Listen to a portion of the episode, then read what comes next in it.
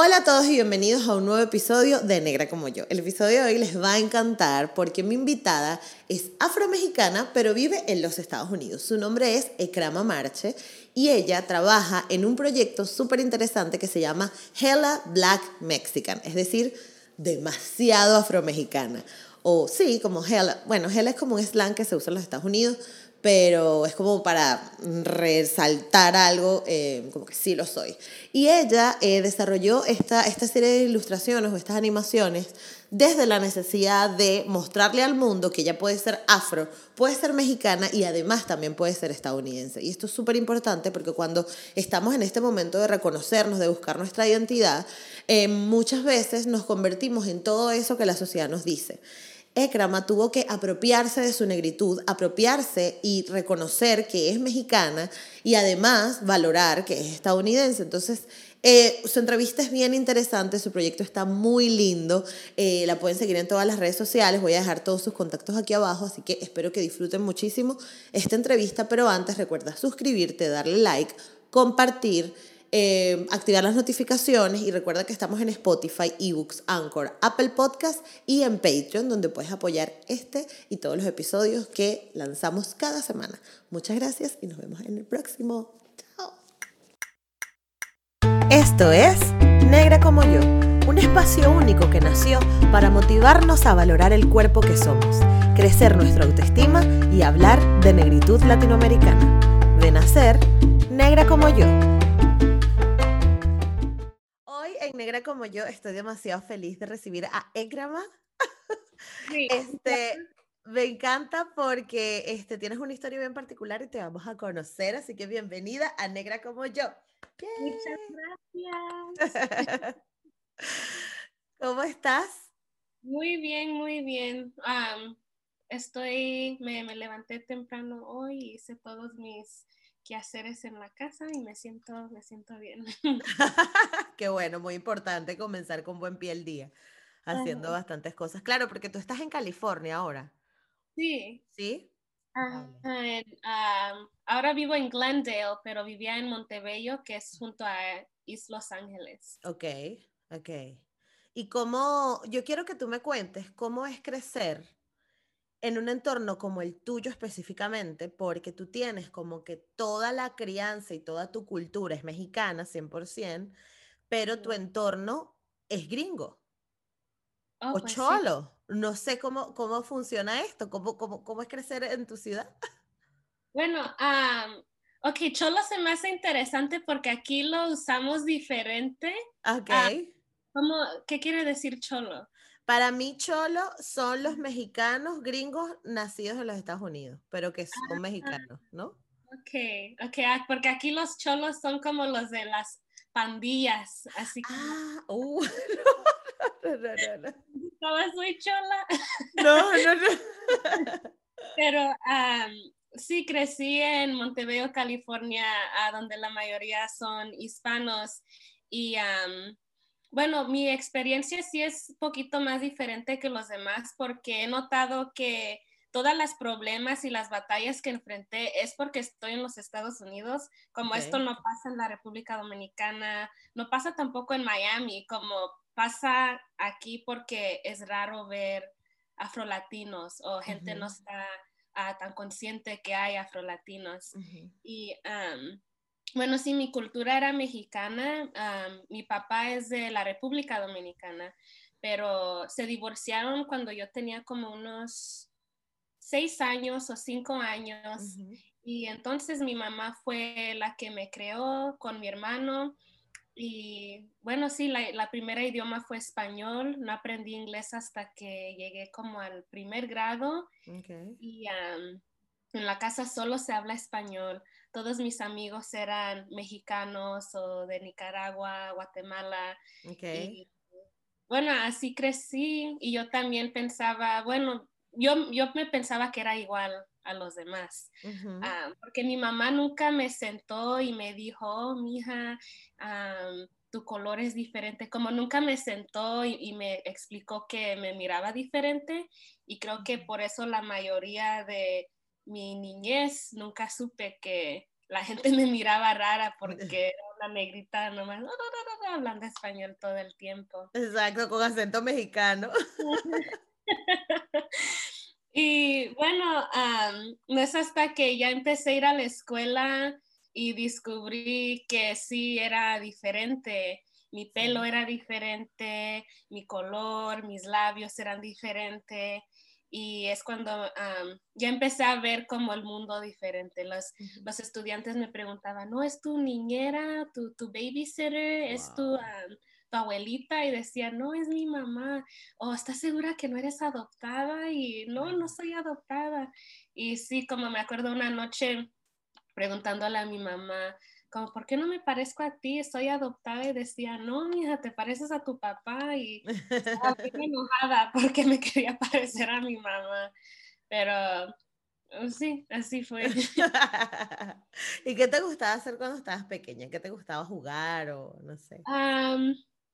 Me gustaban mucho las muñequitas de Polly's, era como unas Polly's chiquitas con, con, ropa de como rubber, como así zapatitos bien chiquitos, me encantaba eso. Y también me encantaba hacer, en inglés se llama stop, stop animation o stop motion, y cuando hay que decir que estás grabando y mueves el monito y paras el video y lo mueves de nuevo y, paras el video. Y hacía esto con el celular de mi mamá y tenía como unos ocho años y así ya estaba grabando cosas. Ajá, entonces desde chiquita nomás me gustaba crear cosas.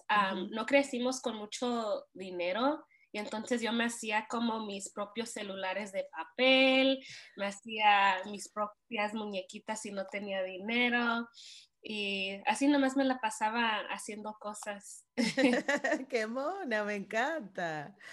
¿Y cuándo, en qué momento te enfrentas fuerte, fuerte con la negritud? O sea, es cuando, cuando tú dices, ok, lo que me pasa es porque soy negra. Y no soy como los negros de, de, de las personas negras aquí, en este país. Entonces, ese momento en que te preguntaste quién soy. Ajá, eso fue como en el cuarto grado, unos nueve años, es cuando ya empezaban a hablar de Martin Luther King. Ok.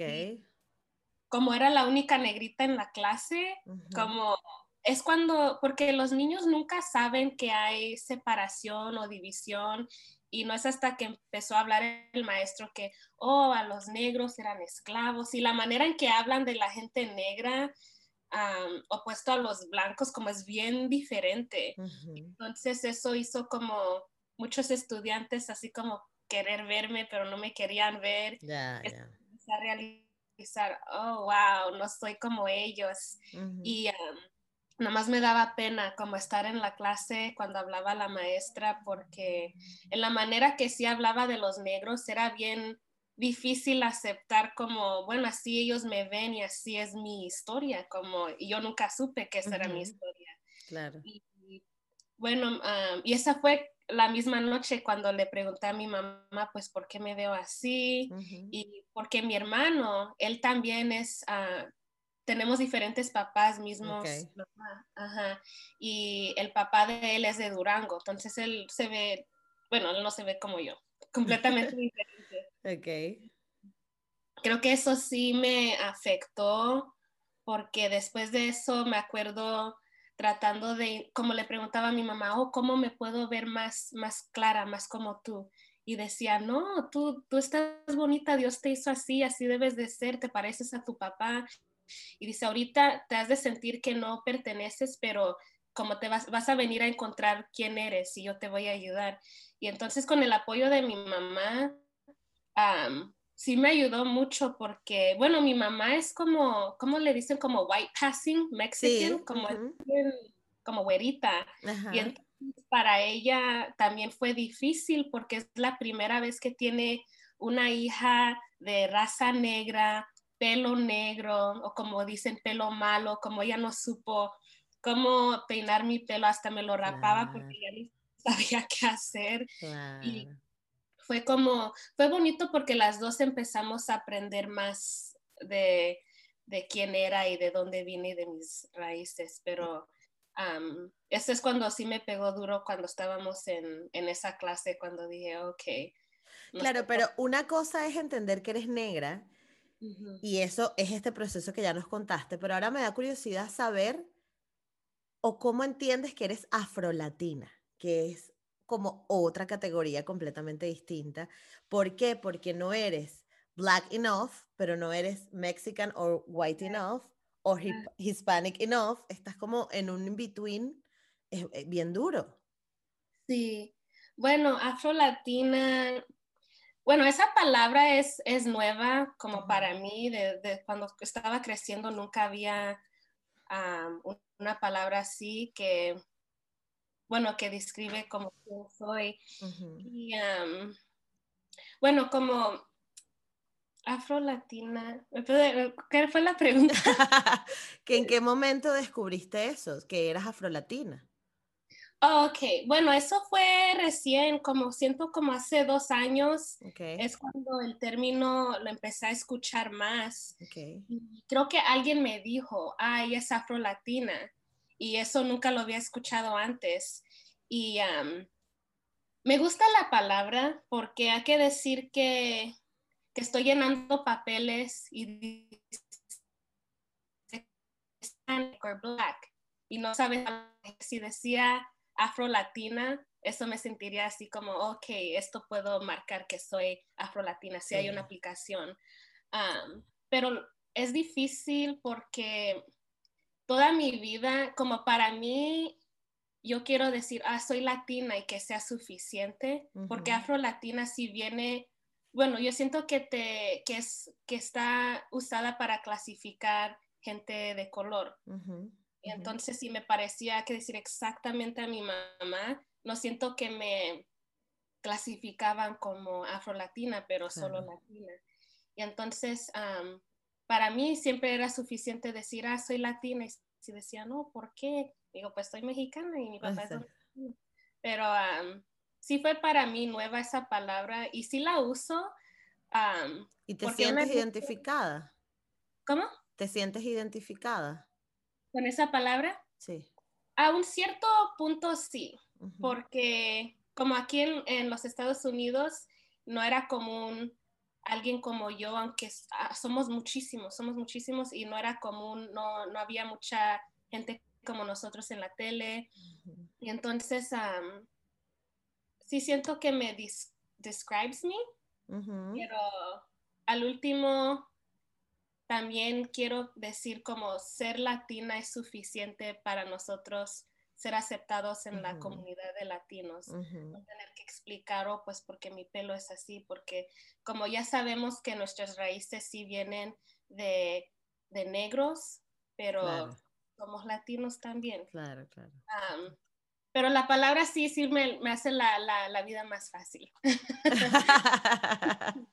Claro, claro, es que, a ver, es, eh, eh, eh, a veces es difícil porque en muchas ocasiones tienes que estar justificándote todo el rato y en otras lo necesitas. O sea, por ejemplo, yo en este caso, tú no estarías aquí de no ser porque eres afrolatina y no estarías contando tu historia porque el podcast está enfocado en mostrar a los afrolatinos en el mundo. Entonces, y que las chicas que te vean se sientan conectadas con tu historia, porque no debes de ser la única. Entonces, en este momento sí importa, pero para el resto de las cosas que uno hace en la vida no, no hace falta estar como que todo el día con la bandera de, eh, soy afrolatina. O sea, o sea te baila bachata o lo que sea, ¿no? Pero mira, ¿cómo fue tu adolescencia a la hora de, em, de, verte, de, tu cuerpo, de reconocerte? No sé, ¿cómo lo viviste? pues tomé mucho tiempo en, bueno, amarme a mí misma, porque como dije antes, nadie se parecía como yo y muchas veces como en la comunidad latina como dicen prieta o no te pongas en el sol porque te vas a hacer más oscura o así o tenía amigas que iba a las casas de ellas y las llamaban a ellas negras porque eran poquita más oscuras y yo siempre me sentía como inconfortable porque estaba, oh, pues yo soy negra, yo soy prieta, yo soy todo de lo que ellos no quieren ser. Exacto. Y fue difícil aceptar en el principio ah, cuando tomé tiempo y me estaba viendo, estaba como, ok, bueno, soy, esto soy quien soy, pero nunca me odié o nunca, nunca sentí que, bueno, sentía que no pertenecía, pero nunca me odié y como que usaba mi apariencia y que soy mexicana y latina para poder, no sé, como poder comunicarme más con gente latina, porque sí me daba poquita pena al principio y ya cuando aprendían que hablaba español, ya, ya era como, oh, ya te invitamos a la carne asada. Entonces era, era pero sí, no, no siento que, que me odiaba, pero sí quería cambiar cómo me veía y me acuerdo preguntándole a mi mamá que me alacie el pelo y mi mamá siempre tiene un copetito porque tiene como un lunar aquí. Entonces yo le dije, oh, mom, yo también quiero un copete. Entonces me cortó mi copetito, me alació el pelo como pudo porque de todas maneras estaba bien alborotado. y me acuerdo yendo a la escuela y aquí estuve como para tres años, pelo lacio, copete y, porque me quería parecer como las muchachas junto a mí. Sí, sí, pelo lacio y así como tenían el copete que sí, ajá. Claro, ya Ya cuando es cuando una noche, oh, se me quebró mi, mi para laciarme el pelo. La plancha. Y entonces, ajá, tuve que nomás ponerme gel en el pelo y así me fui a la escuela con mucha pena porque estaba, ay, nadie ha visto mi pelo natural y todos estaban bien enamorados de mi pelo y te ves mejor así, ¿por qué te la lacias?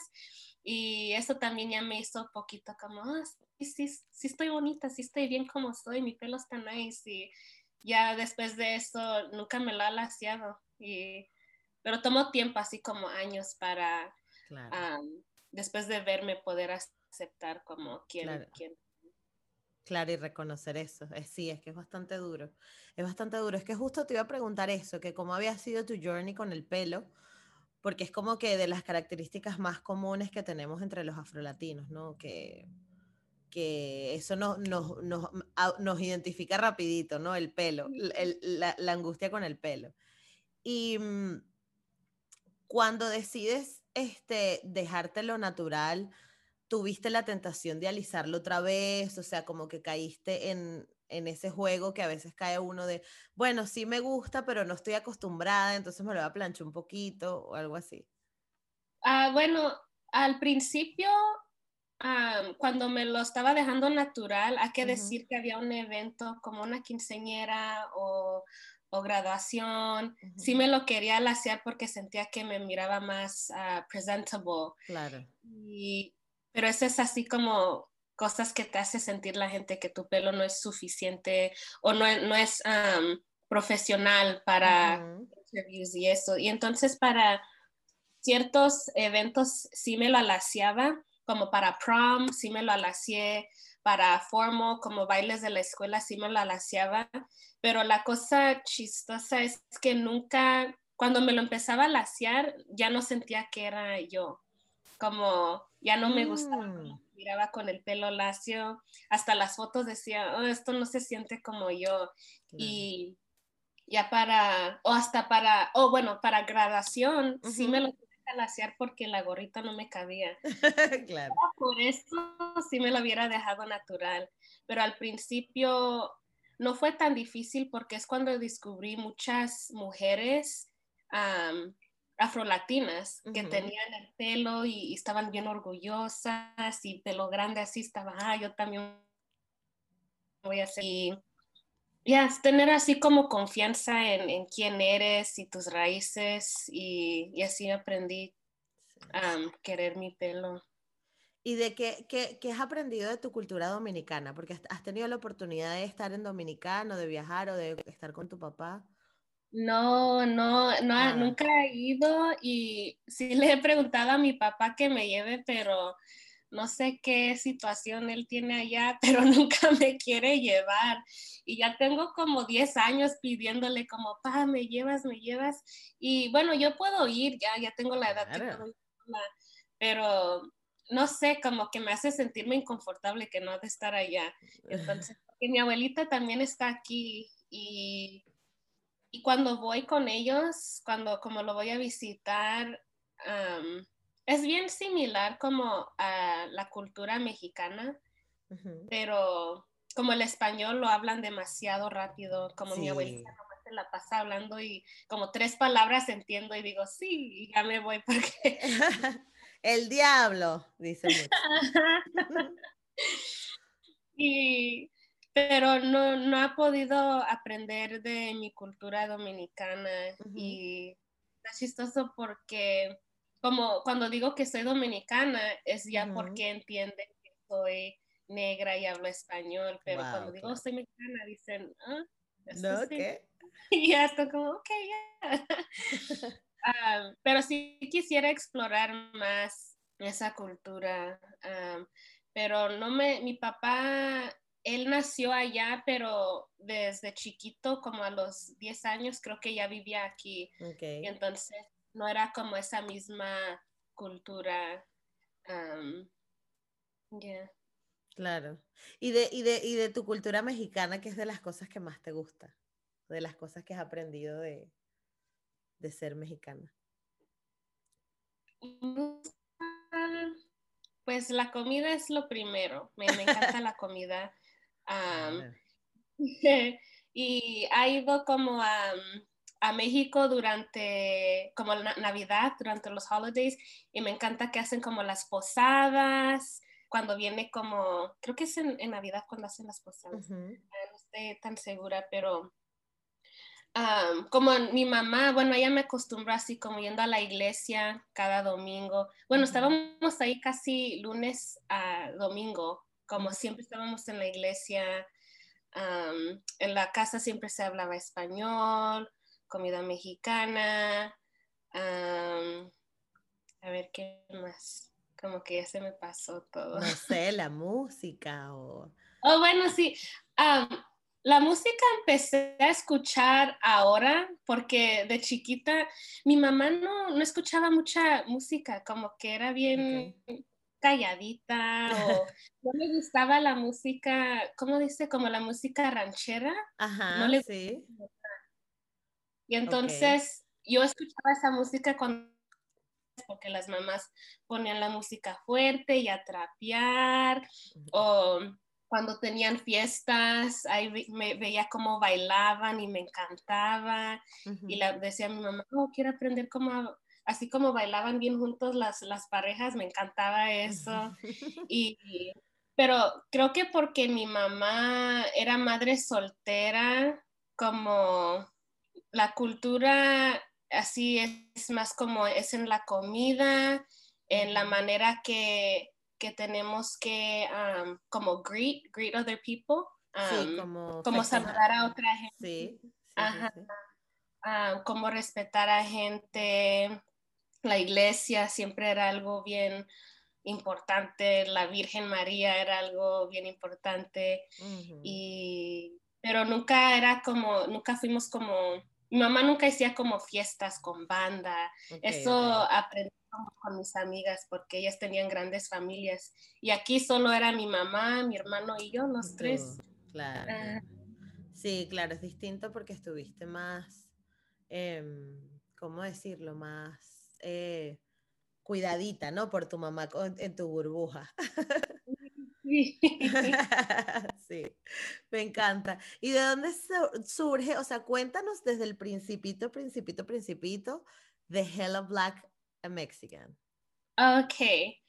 Um, bueno, Hello Black Mexican empezó, bueno, al principio, al principio hacía videos en YouTube okay. Ah, hablando español y porque yo siempre pensaba, qué curioso, como si yo vea a una chinita hablar español, me quedo bien interesada, estoy como, así es como la gente me ve también.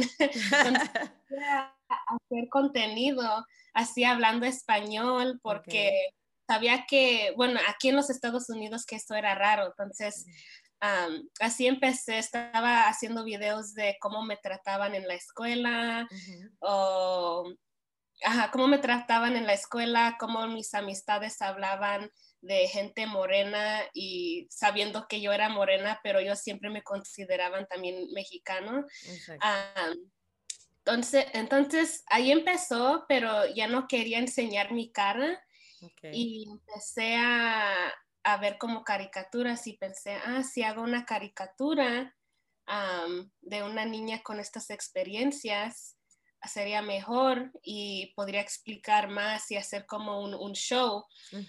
Y durante la cuarentena es cuando empecé a anime, como animar, ¿se dice animar? Se dice animar, sí, sí, sí. Ajá, empecé a aprender cómo animar y usé, fotos de, de, mi niñez así para, para la caricatura y me senté en la idea como para dos meses y después dije, ¿sabes qué? Ya nomás lo voy a sacar y escribimos como todo el serie porque va a haber 20 capítulos. Okay. Y sí, nomás quería así como enseñar de, esta jovencita niña que no sabe quién es y está batallando con su identidad porque aunque ahora veo los videos y pienso, wow, sí pasé por muchas cosas difíciles, como ahora se me hace bien chistoso y claro. Pueden unir como la comunidad latina más y sí, pues de ahí empezó, de, de, yo querer hacer videos, pero ya no quería enseñar mi cara y entonces dije, ah, voy a hacer esta, esta monita para que ella explique mi vida.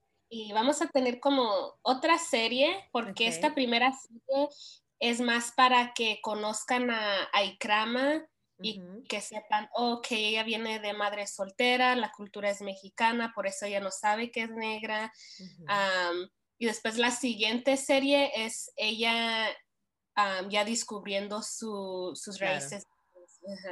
Ok, como enfrentándose al mundo. Sí, sí. Ok, ok. Ay, me encanta, me encanta.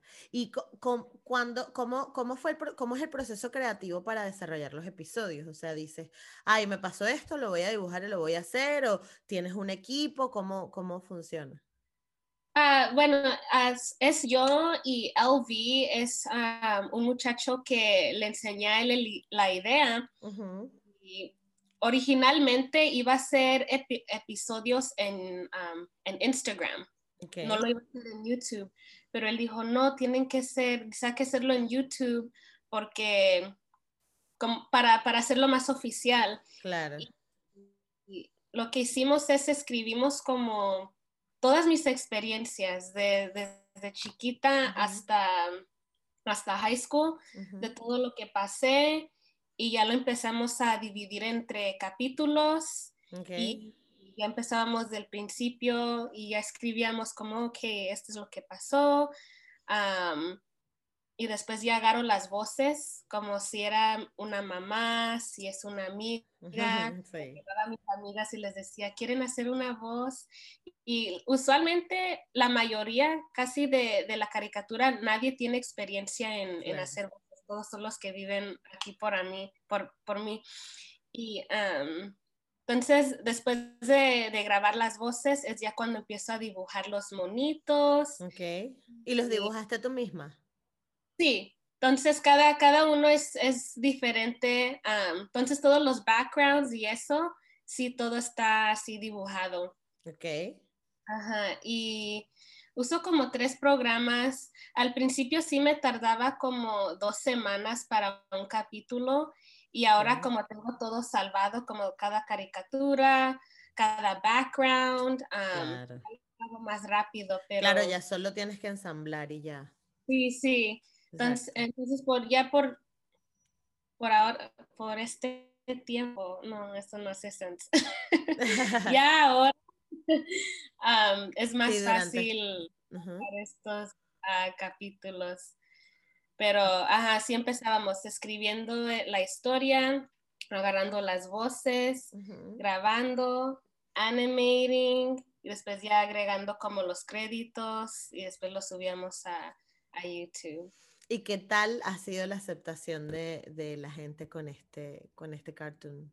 Ha sido, me sorprendí muchísimo porque en cuanto sacamos el promo, que era una canción, que decía como ya, que esa era como la primera canción que sacamos.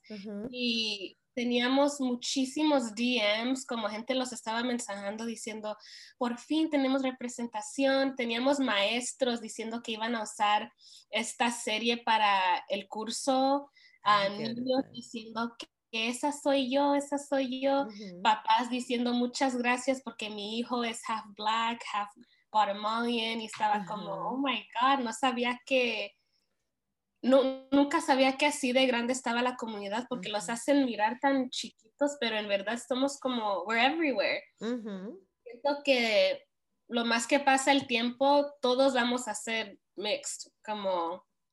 Sí, sí, al final, al final todos nos, nos mezclaremos en general, pero bueno, sí es verdad que las personas negras tenemos como un prejuicio mucho más grande encima solamente por, por nuestro aspecto físico. Entonces, bueno, eso es lo que, lo que hay que pelear por ahora.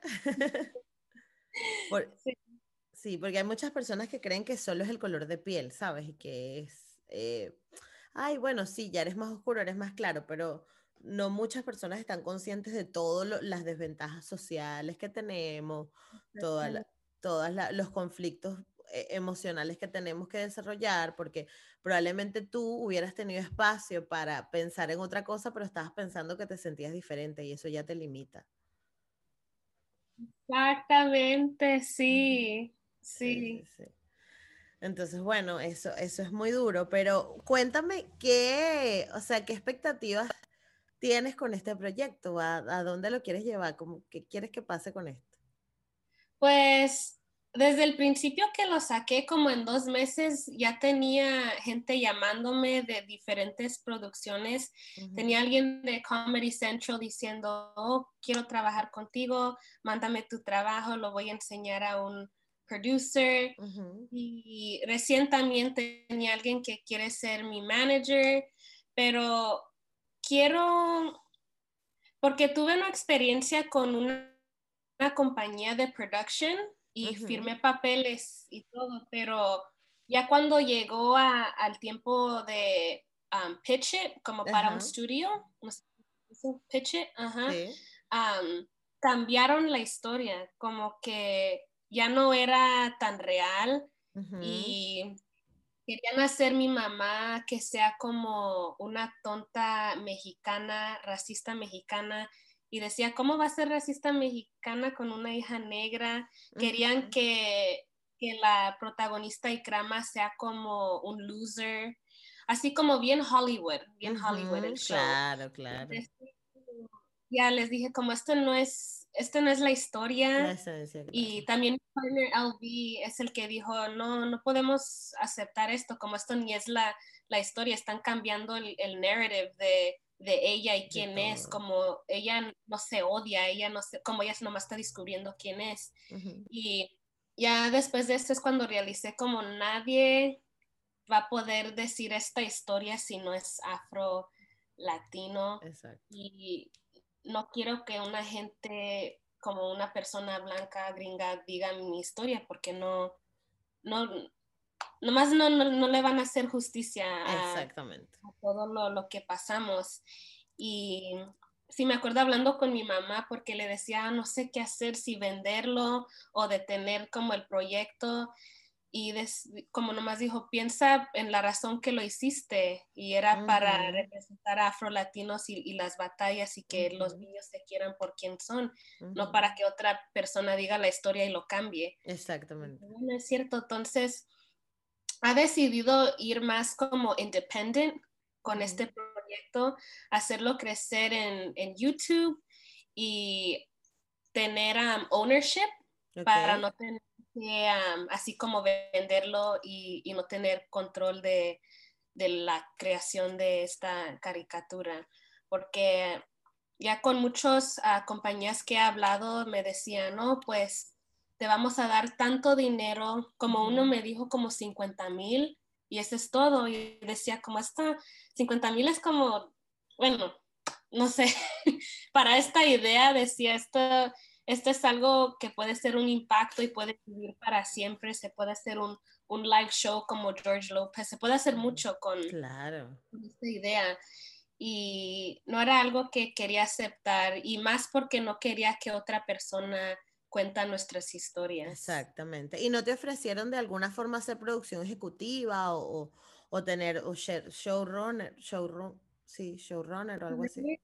sí me, me di, mm, ¿qué es lo que me dijeron? Muchas veces era executive producer, co-creator, sería parte del writing y traerían otro showrunner, como alguien con un, nombre para el showrunner.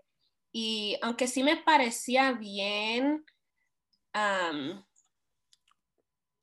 nomás no quería, quería todavía tener ownership del proyecto.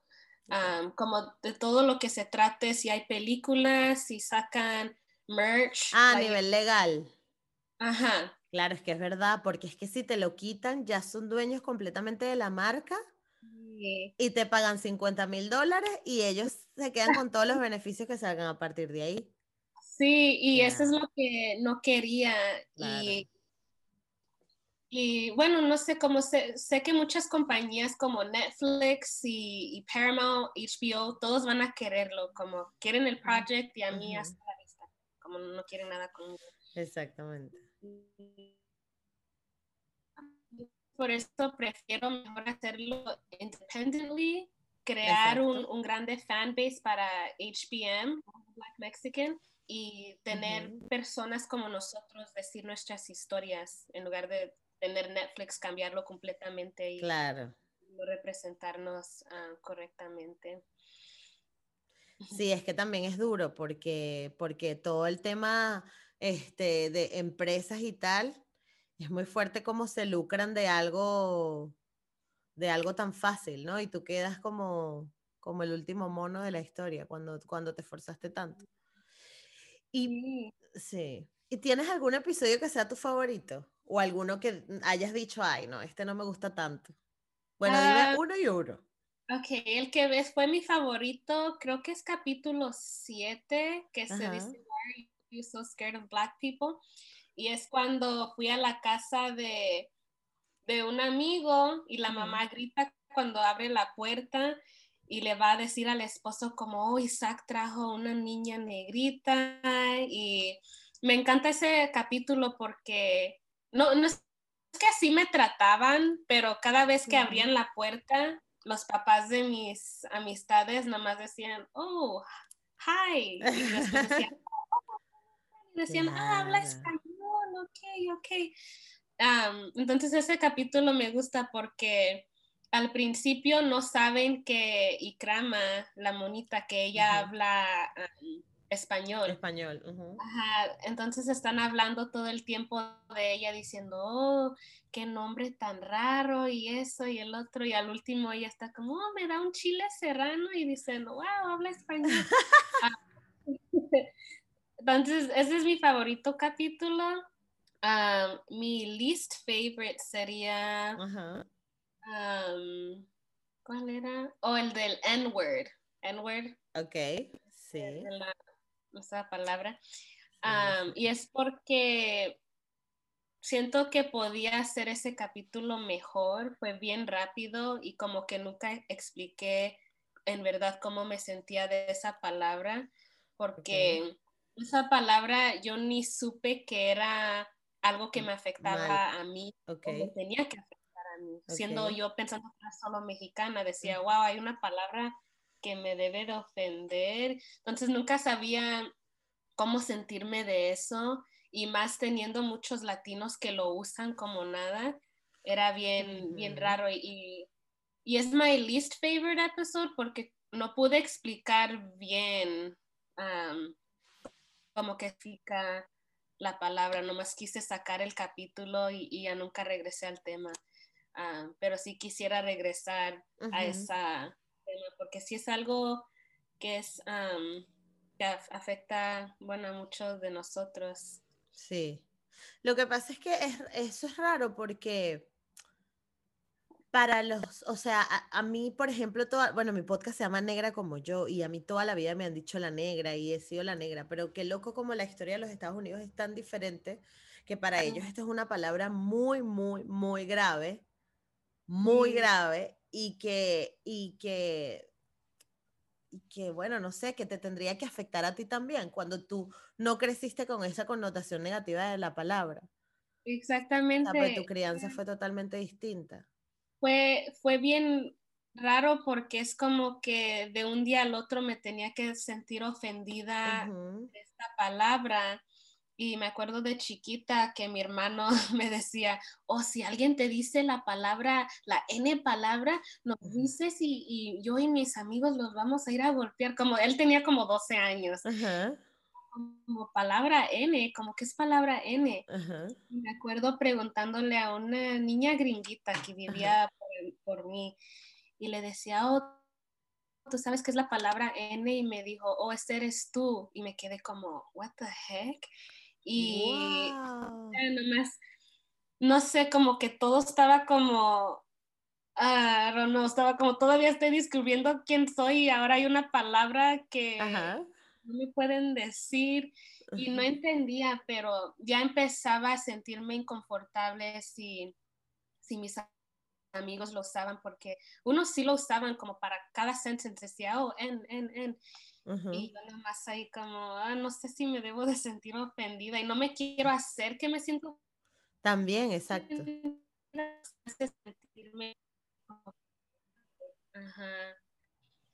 Sí, sí, sí. Qué fuerte. Mira, y el futuro de, de, de Ikrama, como persona, no, no de Hella Black Mexican, sino tuyo. ¿Qué quieres hacer tú? ¿Cómo te ves en el futuro? ¿Te ves haciendo más HBM eh, o, o, cómo? Sí me veo todavía involucrada con HBM, pero sí quiero crecer más en el industry. Así fui a la escuela para filmmaking, entonces hago mucho trabajo de cinematography.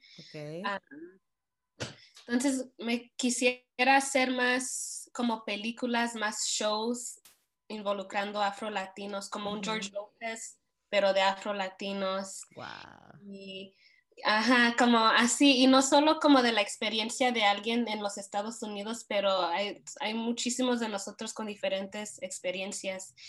Y me gustaría hacer eso, puro contenido de, de afro-latinos, más de nosotros en los Oscars, aunque los Oscars ya no me importan mucho, pero quisiera ver más representación de nosotros.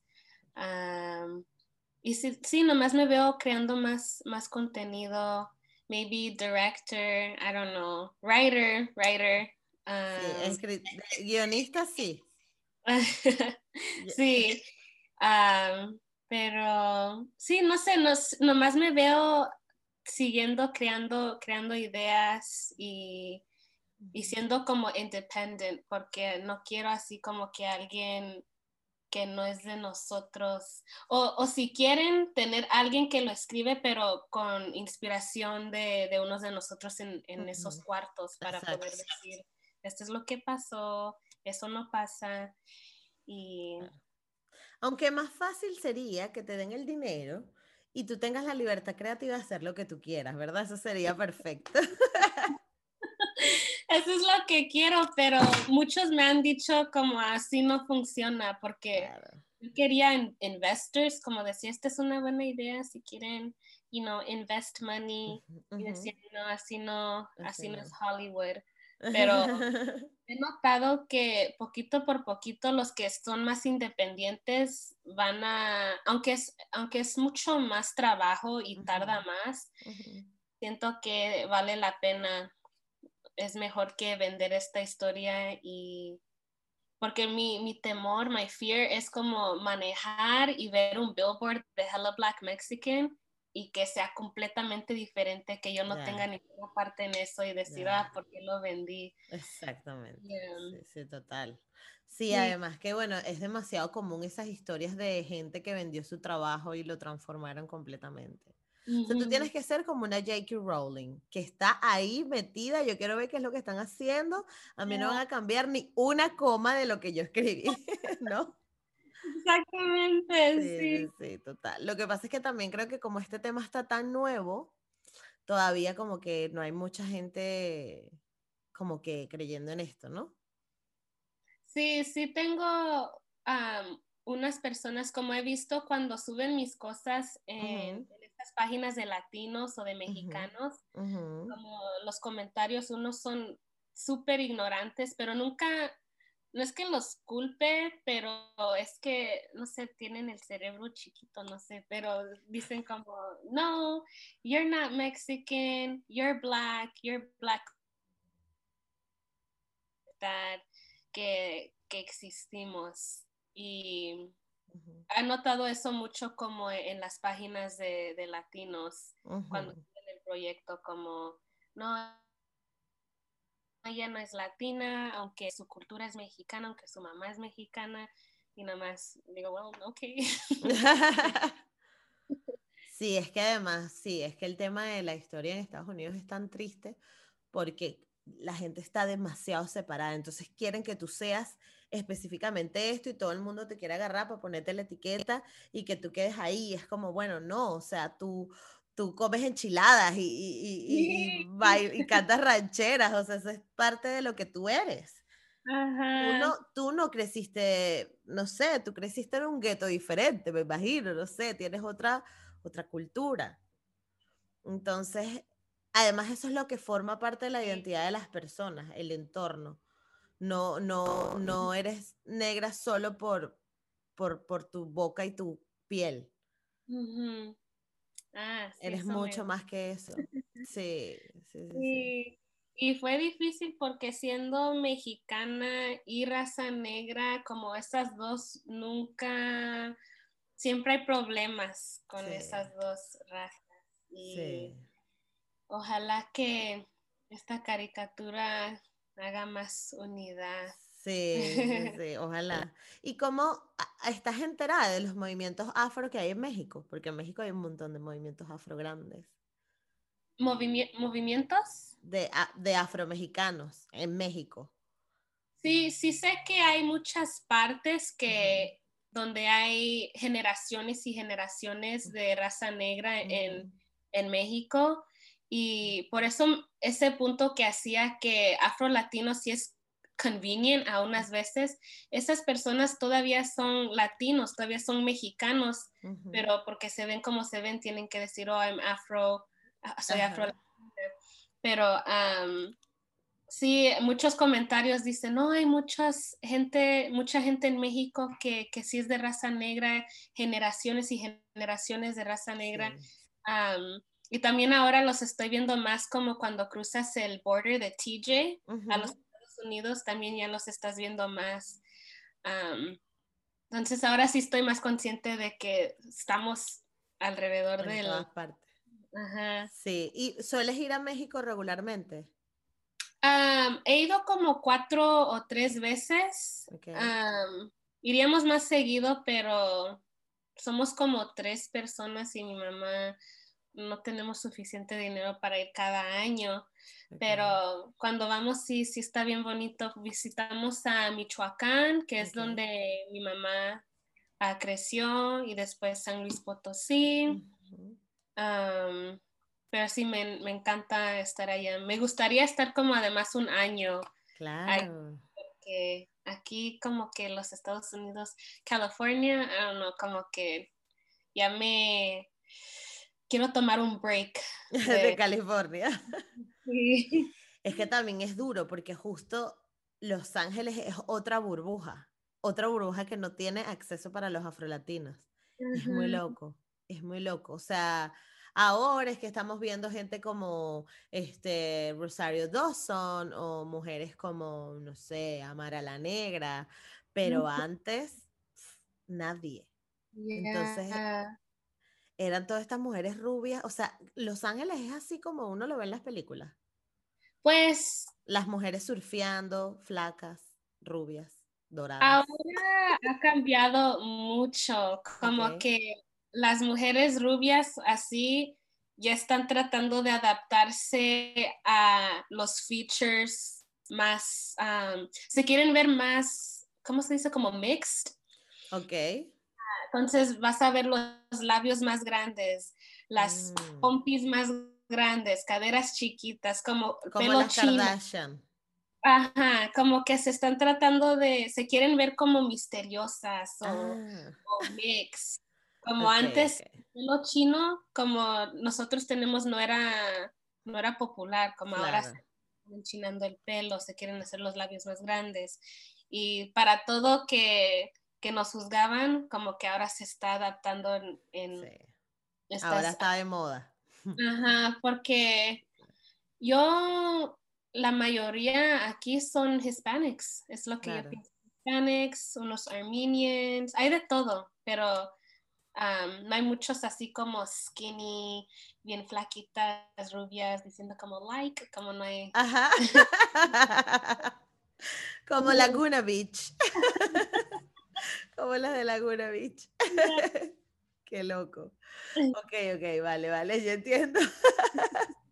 Mira, ahora ya estamos casi que terminando, pero ha sido súper cool conocerte, Krama, porque me encantaste, de verdad, tienes una vibra muy especial y, y yo espero que, que tu proyecto crezca mucho, mucho, mucho, va a pasar. Pero ahora te tengo cinco preguntas finales. La primera, ¿cuál es la lección más importante que has aprendido en la vida? Ya sería como amar, amarme a mí, a mí misma. Ok. Ah, porque siento que eso me ha ayudado mucho en mi journey, en quién soy y, y muchas veces estamos en la vida así como am, nomás corriendo, corriendo, corriendo y nunca tomas tiempo para, para conocerte a ti misma y, y quién eres. Y entonces, ah, si no era por yo tomando tiempo de, de conocerme, de amarme, am, siento que no, no estaría feliz o, o estaría en, el, en la posición que estoy ahora. Ok, ok. Eso está muy interesante. Eso está muy bonito porque, porque a veces uno como que ve la vida corriendo y, y, y a- a- y no se para de tener cuánto, cuánto amor te estás dando, cuán- cómo, cómo es tu relación con el entorno. Entonces, Sí. eso, eso está muy bien. Me gusta. ¿Viste? Muy bien. Vale. Una canción que te haga bailar. Si te gusta bailar. Sí. Ok. Uh, estas están, son difíciles. Ok. Una canción que me haga bailar. Déjame ver, tengo mi celular aquí. Tengo mi- Um, a ver. Me gusta. Bueno, de chiquita no me acuerdo cómo, pero es la que va sa, sa, sa, yakuza. yakuza. La mesa que más aplaude. Sí, esa era mi favorita. Desde chiquita me paraba y corría y empezaba a bailar y todos así bien emocionados. Me encanta. Siempre me... Ah, sí, sí me paro y bailo, pero siempre me hace pensar de mi niñez y ahora pienso como me miraba corriendo en medio para tener que bailar y moverme chistoso. me encanta. Me encanta, me encanta. Eh, otra. Si pudieras hacer un road trip al donde sea, tienes todo el presupuesto del mundo, puedes escoger el sitio de donde do- lo que lo, con lo que sea que te imagines por dónde lo harías. Ah, ¿dónde, ¿Dónde visitaría? Ajá. ¿De dónde a dónde harías el road trip? Mm, me gustaría ir a como a Rome. Ok. ¿A Roma?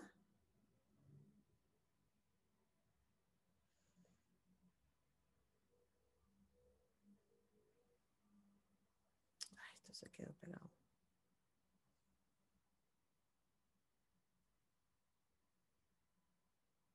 Vale. Ajá. Ah, ¿Te gustaría ir? A Rome me gustaría ir porque he visto muchas fotos de como la naturaleza y, y la agua y los edificios. Me gustan mucho como los aesthetics y um, se siente como bien liberating. Entonces me gustaría um, i- sería como super long road trip, a lo mejor unos meses para llegar, I don't know. Ok. Claro, porque harías todo Italia o algo así, ¿no? Ajá. ah, sí, me encanta la comida italiana también. Las pastas. Está buena. Mira, tienes que dar tu top 3 de tacos favoritos. ¿Del tipo de carne? De tacos, sí. Tacos. Ok, bueno, la primera es carne asada, porque eso es lo que ah, primero empecé a comer, después ah, al pastor. Ok. Y al pastor. Siento que esas son las únicas dos que agarro. O de, oh, carnitas. Ah, me encantan. O de carnitas. Muy bien. Muy bien. Otra cosa, ¿qué es lo mejor y lo peor de ser negra o afrolatina? Lo mejor es poder ser como un bond, como un glue entre gente negra y gente latina como poder hacer ese, ese ese glue que, ahí estamos, existimos y que, que podemos sentir lo que sienten como los Black Americans y como, como ser Black, pero también tenemos esta cultura mexicana. la comida de, de, la, de Hispanic food y Black food, como es super amazing. Y no sé, nomás ser diferente, como eso me encanta, que, nos parecemos así, nos vemos así y hablamos español. Siento que somos bien como vibrant, somos diferentes, llamamos la atención, somos como, no somos rare porque somos muchos, pero sí somos poquito como, como rare. Ok, ok. y lo, lo bueno, ¿y lo peor? Lo peor es que gente tiene,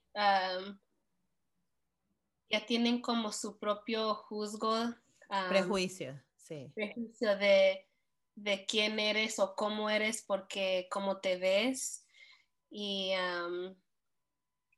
eso sería, sería lo, peor, que piensan que todas las personas son iguales y nomás ser black es algo que es bien negativo en, casi cada, cada cultura, Asian culture, si eres más dark, como no, te quieren, ser más prieta es, en México es, algo malo, entonces esta, eso es lo peor que, tiene una, ser black es bien como negative o no se ve como, como pure y, angelic.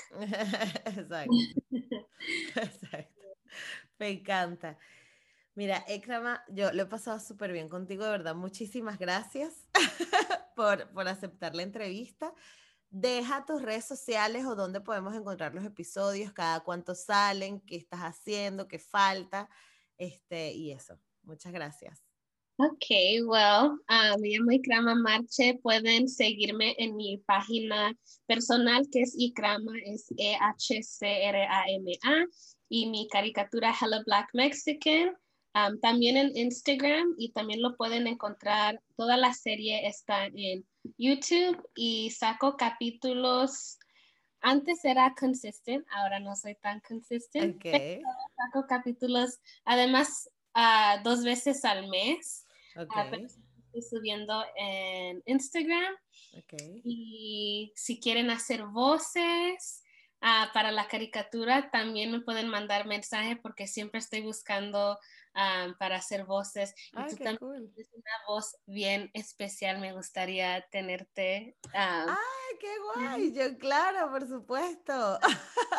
me encanta. Me gustaría aprender más de tu historia, entonces luego podemos hablar más. Luego podemos hablar, claro que sí, claro que sí. Ay, muchísimas gracias, Ekrama, de verdad, qué honor. Yo súper contenta. Lo que necesites, aquí estamos. Gracias, gracias. Muy bien. No, gracias a ti. Un abrazo hasta California. Ay, no me acuerdo dónde era que estabas. En, no, Montevelo es el pueblo anterior. Ajá, ahorita estoy en Glendale. Ah, ok, Glendale. Ok, pues un abrazo hasta Glendale.